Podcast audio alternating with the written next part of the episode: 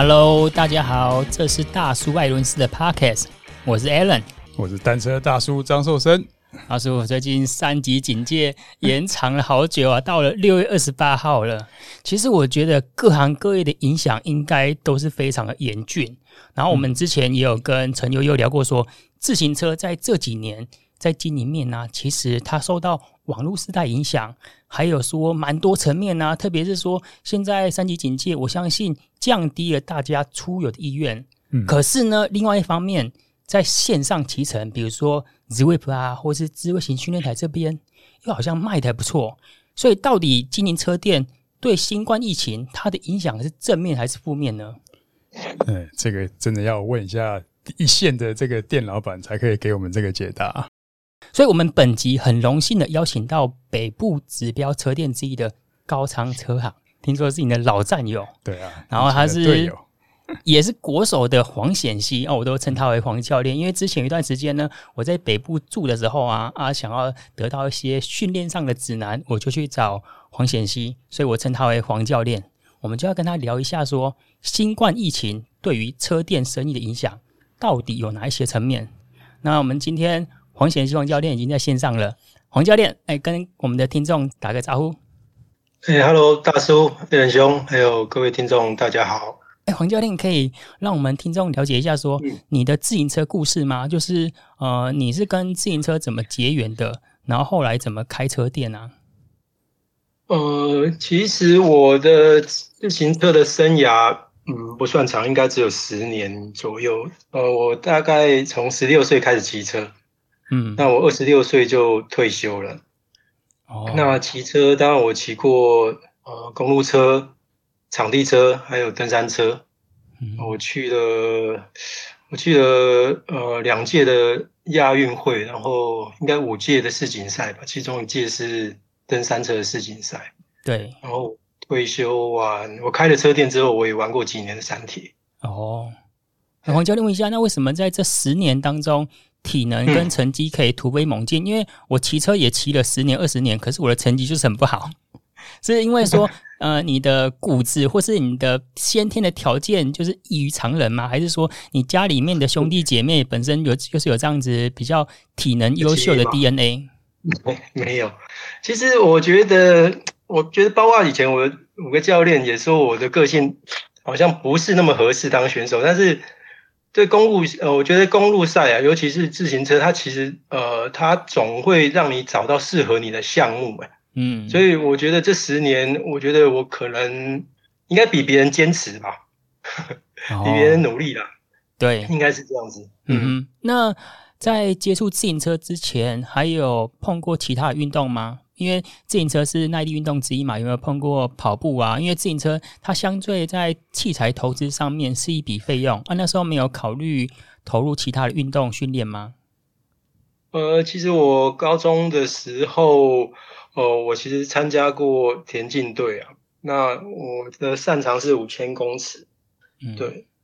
那其实他，呃，我是算高中二年级我才接触自行车，嗯，就是我知道我在田径里面我可能很难很难有表现，嗯哼，所以我呃我我在一个因缘际会，我加我踏入这个脚踏车，对，那开始自行车运动。哦，嗯、那。从事自行车以来，有没有觉得自行车的花费其实是蛮大一笔投资的？啊，怎么跟家人沟通说，呃，我决定要从事自行车运动啊？怎么让家人啊，或是让你有这一笔费用来买车的呢？就是现在你面对你的选手的话，你得看你的选手 要怎么让他们掏钱买车的这个过程。对，其实一个。脚踏车的运动真的投资真的蛮大的，尤其以现在来讲，你从硬体、软体上面都要有一定的条件。嗯、那我记得我们当时我的第一台车，我记得是我跟我我我跟我妈讲说，我不去国中毕业旅行，嗯，然后他帮我买一台，我记得是捷安特一万多块的脚踏车。哦，我印象中是这个样子。那反正当中一定有很多的花费，嗯、然后当然有很多的这些。呃，零件的升级啊，那那个部分，当然你从呃，如果你有去比赛，然后比赛有得到好的名次，然后你我们就要再跟家人商量说，我哪一些零件需要升级，因为第一名的人他用的是什么样的零件，哦、所以我们应该要在这方这方面再稍微换一下，可能我就会变第一名。哦、所以慢慢慢慢的才去提升自己的这些器材。嗯，母子之间的沟通很重要。然后教练，你 十六岁到二十六岁，你说你总共的选手生涯就这十年，然后是为什么在这十年之中就毅然决然就是结束选手生涯，没有想说再成为当时带的冯俊凯成为就是一级车队的选手嘛？那时候有没有曾经抱过这样子的梦想跟抱负呢？对，其实二十六岁那时候也算我的巅峰，但是其实那时候呃，因为奥运代表权我我我现在拿到，但是我没没有没有这个呃因缘去的话，我就想说，那我就放弃我的选手生涯，然后找个车店啊、找我，因为我对机械上面还是蛮有兴趣的嘛，所以我在想说，我开脚踏车店，然后可能又可以工作，又可以结合我的兴趣，所以我第一间车店是这样子。所以开车店是二十七岁的时候吗？还是晚一点点？二十七岁那一年，就是我应该一九九七，我二十六岁那一年。嗯、呃，二十六岁那一年，我同时结婚，然后我小孩子出生，嗯，我开店。一九九六年奥运会没去嘛，然后一九九七年我就筹备开店，然后开呃开了我第一间店。哦，教练，你还记得？嗯，二十七岁的时候是西元几年吗？大概一九是八几？一九九七，一九九七年。哦，一九九七年。嗯，然后那个时候开车店，跟大叔同年啊。大叔，我现在为恍然大，我现在恍然大悟，我也是大叔啊。大叔我大我两个月。对，嗯。那时候开车店所需要的花费，大概有印象是在哪边吗？印象中当然就是。其实我的第一间店，呃，在南港，呃，其实我第一间店原本要在高雄。那当时很多人不晓得我原本要在高雄，因为我太太是高雄人。嗯，那我第一间店我原本已经看好了，就在麦当劳隔壁，我店面都找好了。那请我们的这个南区的业务来来看，我打电话给他，他说啊，你怎么不早点说？啊，上个礼拜才跟呃附近的一间这个。传统车店，因为传统车车店的那个儿子第二代想要接手，他想要转型开捷安特的车店嘛，嗯，所以他就说，那高雄这区域可能就你要再另外找，嗯，所以我就呃摸摸鼻子，对，他是说，呃，因为当时公司布点有点严啊，嗯，那个呃我们辖区的经理就是说，那呃北部的话，大概你只能去南港。那其他区域都满了，所以我第一间店就开在南港。哦，那个时候南港跟现在南港应该热闹程度是不一样的吧？天壤之别。那时候其实内湖乐色山还在烧，所以 南港跟今非昔比的。嗯哼，对。然后那时候投资一间车店的花费大概落在哪边呢？嗯然后教练那时候开的车店是哪一种形态的呢？比如说我们现在有那种 lifestyle，就是比较复合式的，然后有卖跑车啊，有卖登山车，也有童车跟通勤车。那你那时候呃开的车店是专攻哪一个类别？呃，我记得我当时我跟我太太我标了两个会，然后一些存款，我大概呃开个店，我的积蓄。呃，最主要是花在店面的装潢跟我的进货嘛，我大概印象中是一百多万。那因为公司，因为我是公司选手出身嘛，公司有给我一些优惠的延付，就货款晚一点付，嗯，所以我可能做生意做可能三个月后，慢慢的再摊提这样子。嗯，那当时的车店，当时那时候流行几乎是登山车、下坡车。对，对，所以就嗯，看起来就是。公路车只有现在的，就大概九比一，九成是登山车，一成是公路车。嗯，就跟现在颠倒了。对。然后教练，你那时候卖的车是卖高级车吗？你那时候怎么定义什么是高级车呢？就是一万块钱以上的，还是两万块以上这样子的差异呢？其实捷安特当时的高级车应该是在两万块以上，因因为我记得当时是像 ATX，就像前后避震的九七零。嗯，呃，八七零的公，我印象中是两万块以上，就是很高级的车子了。哦，那时候的这个，对，所以这二十年来，自行车车辆的车价改变也是蛮大，因为现在讲说两万块钱是高级车，嗯、一般的骑士可能会有那种唾弃的表情吧。现在一般可能是 你刚才讲五万到十万块钱，可能都是一个 entry level 的公路车嘛。所以教练，你有觉得一个倾向就是公路跑车有一种好像越卖越贵？嗯、那这个当中一定有差异嘛？比如说现在搭载的科技配件比较多啊，有电变啊、功率计啊、心跳表这些东西的，主要差异是差在哪边呢、啊？第一个是说，你有觉得自行车越卖越贵吗？第二个，你觉得值得这个价差吗？嗯，其实我觉得，呃，当然是越来越贵，但是我不觉得它变贵，因为我觉得最大的原因应该是在呃通膨，哦、因为对，因为我举例就是呃十年，我我是呃我我喜欢开 B N W，嗯，在十年呃在二十年前那时候 B N W 一台。就一三六，一三六的三一八，嗯，他要他卖一百多万，那现在的 B N W G 二十的三一八，它要两百多万，就是对最基本起跳，所以是涨了一百一百万，所以一样的三一八，你会觉得它贵？我觉得应该是通膨把这一个呃吃掉了，所以钱越来越薄，那相对的东西你会觉得贵，那。有有呃，我知道上个月我突然我看个报道啊，美国的那个消费指数啊 CPI 啊，嗯，就光五月份就涨了五趴哦，也就是说涨蛮多的。作为一个便当，你一个月就一百块变成一百零五块，那下个月不晓得还会不会涨？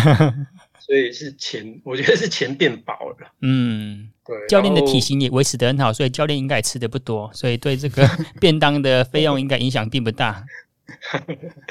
对，但是反正现在对吃对吃来讲，我就比较没有那么呃讲究了。反正呃有营养就好了。嗯，了解。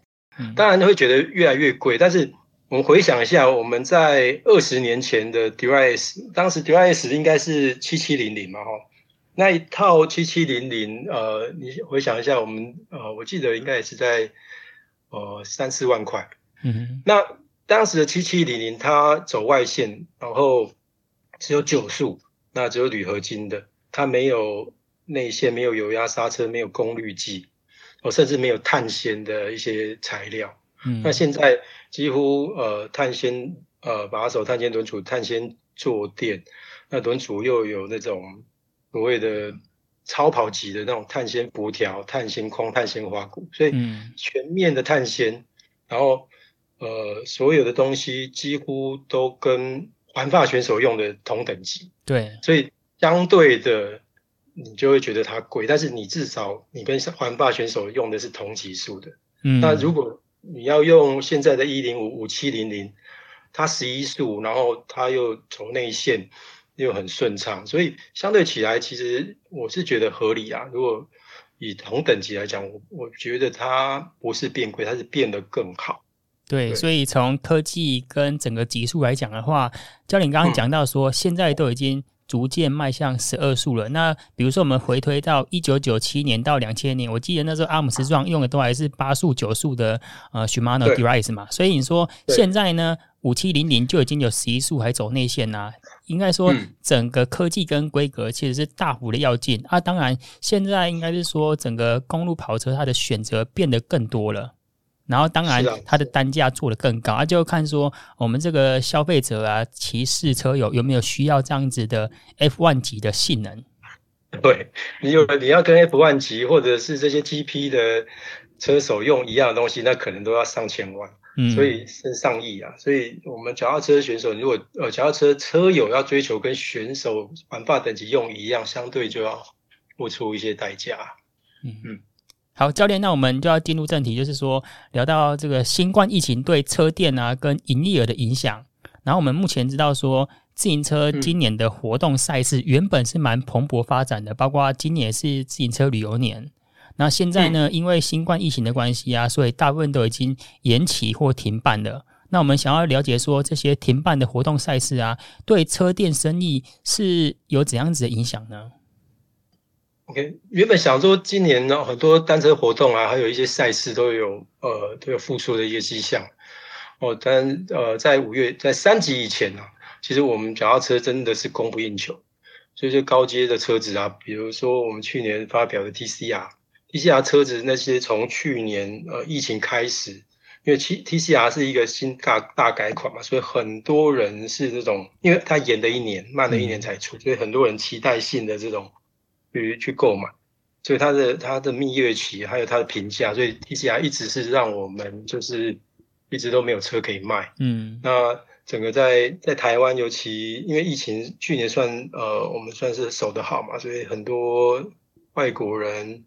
呃他也呃回来台湾，然后呃大陆要去大陆上班，他们也不回去，所以在台湾那时候确实我们呃脚踏车是一个高峰啊。嗯，对，教练那时候 TCR 的蜜月期啊，比如说呃一到六个月之间，它的蜜月期平均一个月可以卖几辆啊？说实在，我真的我没有特别去计算这个数字诶。总之就是卖的很多，卖到整个都缺货，卖到是缺货。车卖是是很对，我知道三十万八那一台，我如果连客制化的，应该超过十辆吧。哦，就是到目前接单的客人大概十辆左右。嗯，对，是多量，对，嗯嗯。然后到目前呢，就是呃，从去年的呃卖到没有车可以卖啊，到目前。比如说五月份跟六月份，这样整个营业额的差异是有的吗？嗯、你有感觉到那个的落差吗？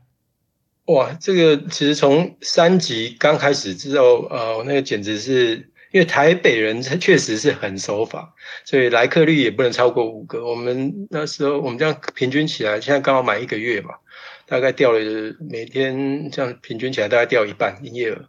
哦。嗯所以车店的营业额，以教练的店来说，也是掉了一半，那是蛮蛮惊人的差异诶。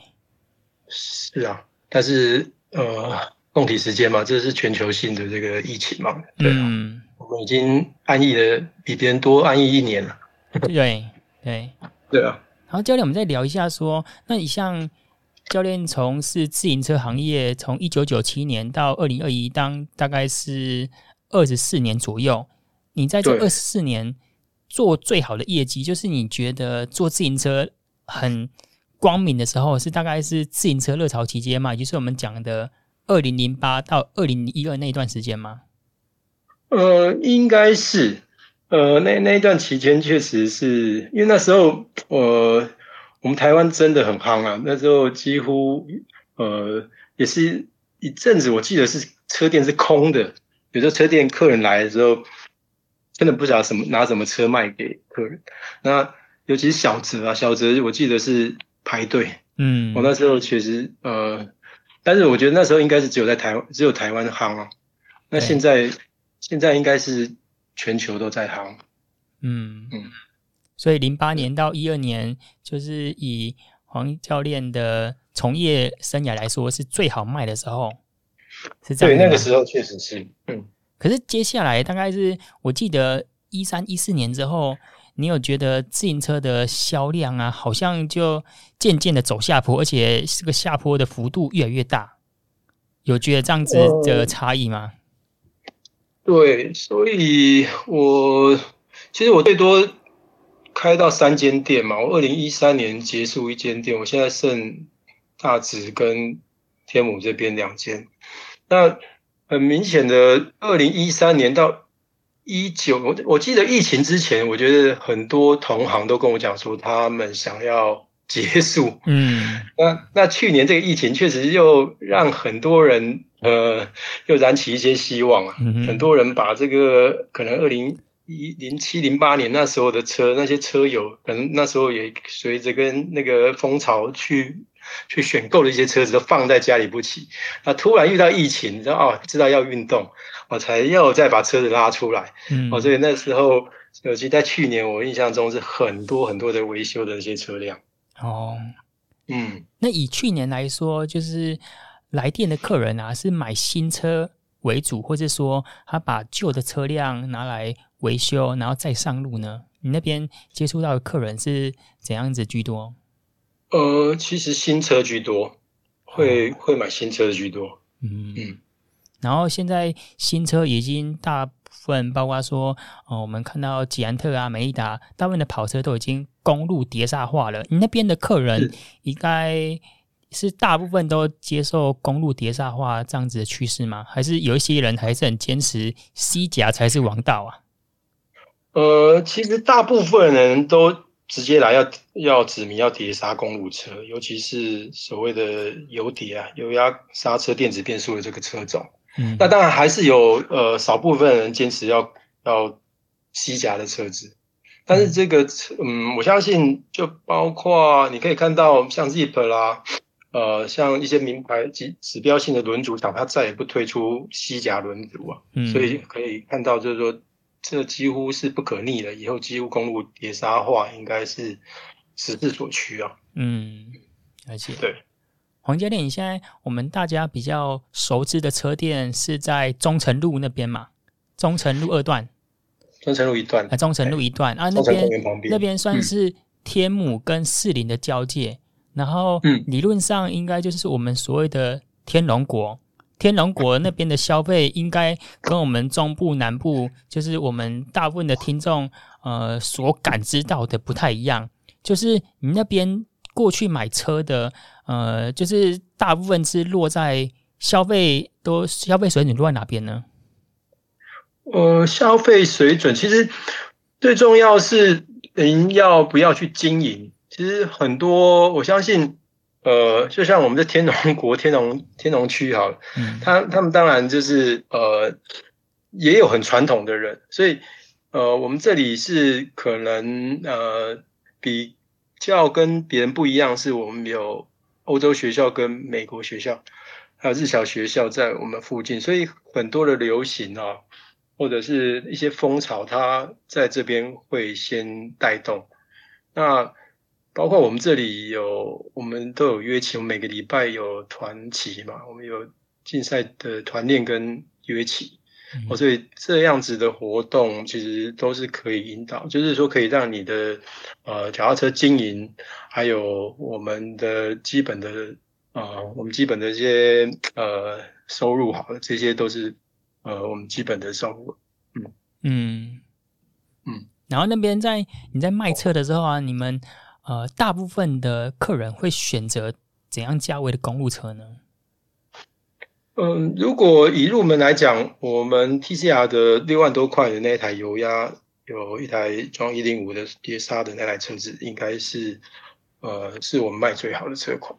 嗯嗯，哦，所以其实跟中部。没有差很多。我原本想说，在北部那边的消费会比较力道会比较猛一点点，还是说他们六万多只是第一辆，然后下个月就买一辆十二十二万的？他们是等比级数成长，先六万十二再二十四，这样跳级数的成长。换车的频率高吗？换车的可以说，就像嗯，就有一些人。有一些果粉，他如果 iPhone 现在 iPhone 十三他们要出来，其实就有人排队嘛。就是 TCR 新的很多人的期待，如果一出来就马上会买，那那是占蛮多的。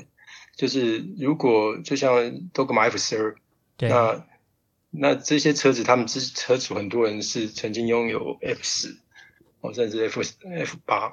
哦，那他们就是在这种始终，他们这种工程，就是说推出新的车款，他们都想要去尝试这样子。嗯嗯，啊，那你你的客人换车的频率高吗？我的个人换车频率，我觉得应该算高。嗯，对，其实就是我刚刚提到，你要有一个，就是说要有活动嘛。现在就是说，如果没有，就像没有赛事，现在我们就。可能换车频率就会影响了，嗯，就是你要去参加赛事，我刚刚提到说你要去了解，呃，其第一名的人用什么东西，嗯，好，然后他为什么会变快，他用什么轮组，他用什么轮胎，哦，然后他想要再去提升，这样子其实就是呃，就是的一个方式，嗯。嗯教练，那因为我跟大叔，我们对于器材啊，其实呃很多时候都是比较偏向经济实惠，包括我们都有家庭，然后我我我自己的车子都已经十年没有换了。那如果说呃我是很荣幸的成为你的客人，然后你会怎么让我这个观念可以导正，态度可以校正？就是说，哎，明年 A 人就是一定要换一辆碟刹公路车了，让我们的态度可以好好校正一下。你会用什么方式让循循善诱，让呃这两个这两个对自行车产业贡献不大的人，就是知道说明年一定要存钱买一辆好车？其实我可以借一台，其实很多呃脚踏车的这些呃新的科技啊，你如果讲或者是你去看，你真的不了解它的精髓跟差异，所以只要你去试乘。哦，就是说，比如有压刹车，你去下坡，哦，你从下坡中碟刹刹车去呃体验它的呃制动性，让你的自信度跟你的稳定度哦可以提升之后，你就想要换碟刹车。哦，嗯、对，那电子变速有很多人也会抗拒，就是说为什么需要电子变速？但是电子变速你用了它的方便性，它很快，它。不需要退半档，它有很多档位，它自动会避开，哦，所以那个方便性跟顺畅度，你只要用过，你一定会，你一定会想用。嗯，就像我就呃，我我会跟呃车友讲说，那你如果用免治马桶啊，嗯、你用过免治马桶，你就不会再用卫生纸去擦屁股啊。了解。你懂我意思吧？就是你用过好的东西，你知道它的好处之后，嗯、你就。可能就会去升级。了解。好，我在换车之前，我会先把我们马桶盖换成免治马桶座。呃，教练问一下，那其实最近我们一开始也讲到说，自行车的科技呀、啊，跟整个零件它的改朝换代以及升级是蛮大的。刚刚讲到说，包括功率计跟电子变速啊，然后现在这几年又有流行，包括说像。Tacx 的智慧型训练台，或是瓦户这样子的。那像疫情这一段时间，那你卖这种适用于室内自行车的骑乘的量有没有大幅的增加？它有没有办法弥补说，呃，因为我们的来客量减少这样子一个补偿呢？OK，其实呃，疫情开始啊，我们那个整个这个对于训练台的这个需求真的是供不应求，就每一个。店家应该都缺货吧，应该都没有货可以卖。嗯，对，所以呃，整个台湾人应该是算是非常守法，所以虽然有人还是喜欢外企，但是戴着口罩外企确实是呃蛮残忍的。嗯，所以训练台真的是卖到就是这完全没有货。嗯嗯，对，销售一空。然后除了训练台之外，还有没有什么是因为疫情而带来的另类商机呢？嗯，如果疫情来讲，对我们来讲，看起来只有训练台，只有训练台，其他真的是，因为有的训练台，可能他也不会再去外企啊。那应该对脚踏车的店来讲，好像没有特别在疫情上面去呃卖的更好的产品诶。所以，如果说我们真的因为新冠疫情，如果说，哎，下个礼拜又公布再延长的话，其实它对于整个自行车生态，包括说车店的营业啊，其实是带来负面的影响比较多一点点。包括说是，呃，对黄教练这样子一个指标车店，其实都是负面影响。呃，是啊，因为如果真的都踩训练台的话，嗯、呃。大叔应该常踩常踩训练台，对啊，训练台的器器材要求其实真的是不高了，对啊，对啊，因为你应该不会戴安全帽跟风镜 训练台，对啊，连上衣都不没有穿。常常我训练台骑久了，出去要外骑的时候就忘东忘西，很多东西都会忘记拿。对对对，嗯，对啊，未来对啊，但是踩完训练台还是会回归到一般公路的骑乘啊，不然可能。久而久之，可能忘记忘记怎么轮车哦。对啊，这个很多技巧跟乐趣是完全不同的啦，还是外骑是比较有趣的。那我想想，就是了解一下，像现在这样维修的人会多吗？维修的人在我们去年的时候，呃，我刚刚讲到，就是刚疫情刚开始的时候，哦、呃，我们确实多到很多，那车子已经。都是灰尘，但是看起来都没什么，很新呐、啊，十几年前买的，很多人都把那些车子牵过来维修。哇，那个整个刹车线、轮胎、内胎啦，包括一些把套什么东西换一换，又是好几千块。所以我就担心这些换一换的人，可能是不是又再摆回去又没骑？十年后，哦，因为 三级警戒就大家宅在家，连出门都不出门了，所以这个影响确实是跟去年是不同级别的。嗯，是啊，是啊，去年是空袭警报，啊、今年真的来了。嗯真的，嗯，是的。教练，那你这样开车店开了二四年嘛？对。呃，如果说人生可以重来，当然这是一个呃试探性的问题。呃，人生当然也不能够重来选择。嗯、然后，如果真的可以重来选择的话，你觉得？开车店是你会再下一次的决定吗？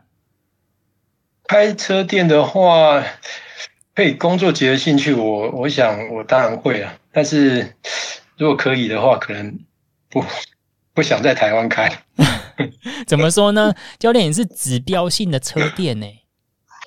呃，其实真的太辛苦了，因为其实呃，硬体、软体啊，人事、租金的成本。确实真的很高啊！那有时候就像我们这几年几乎没有店休，我们都几乎跟呃我们的员工讲，就是要共体时间嘛，我们就是以时间换换这些业绩啊。嗯、对，所以我们都是轮休的，因为房租实在房租成本太高了。对，对啊，所以。常跟房东讲，我每三年要签约的时候，我就跟我们房东讲说，我比你儿子还孝顺呢。我，所以不要再涨我房租了。对，是这样。嗯，了解。那所以，呃，像你刚刚讲到说，开车店是工作结合兴趣，那你目前的体会是真的可以结合兴趣吗？因为我有一些车店老板都说，开车店之后，好像整天就是被绑住了。然后没有办法说像以往那样子自由自在的出去骑车，好像渐渐也失去了那时候骑车的乐趣。教练会有这样子的感觉吗？还是说你也一样每天可以很呃固定时间出去骑乘啊？其实呃，对啊，应该要认清自己呃认清自己的职业栏，就是你既然选择这一些这个行业，但是。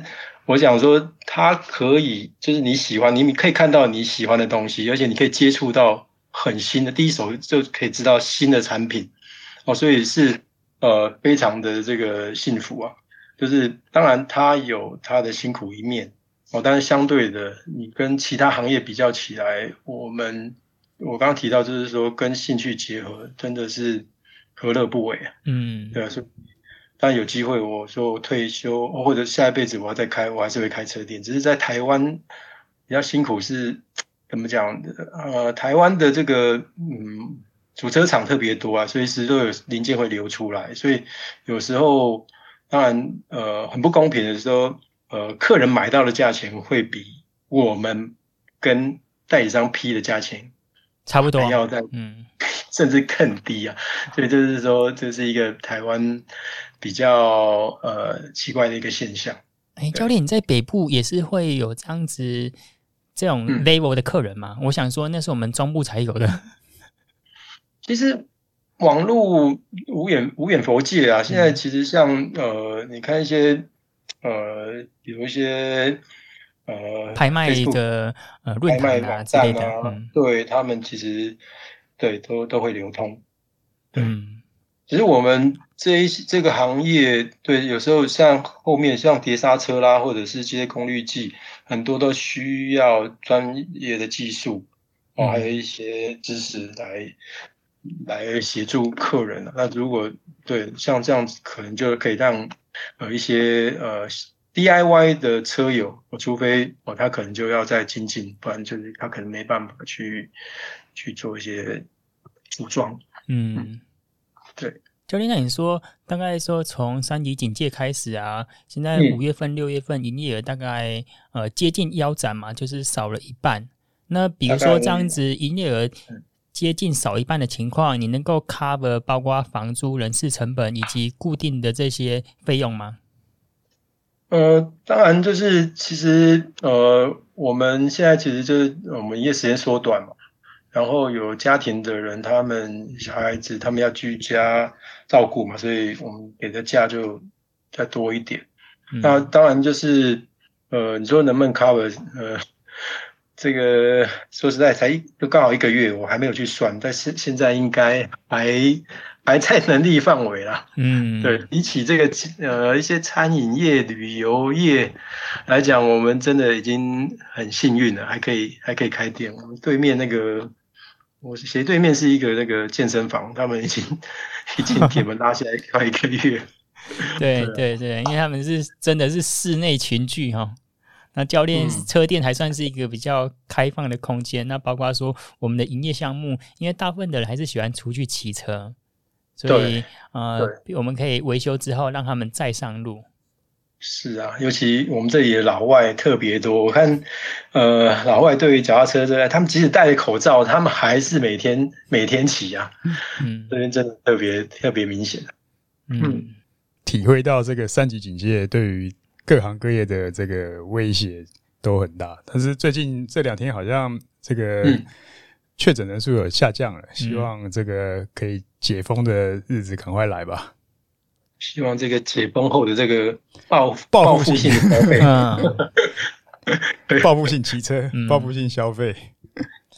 好，那我们今天就非常感谢呃黄教练加入今天的 podcast，然后祝福我们刚刚讲的呃我们三级警戒啊，包括台湾的确诊人数可以不断的下降，然后让所有全台湾的车店今年的业绩都可以再创长虹。那我们的节目就感谢你的收听，如果你想听什么主题呀、啊，可以在 FB 搜寻大叔爱轮事，或是透过 podcast 留言告诉我们。这一集就到这边，我们下次见，拜拜。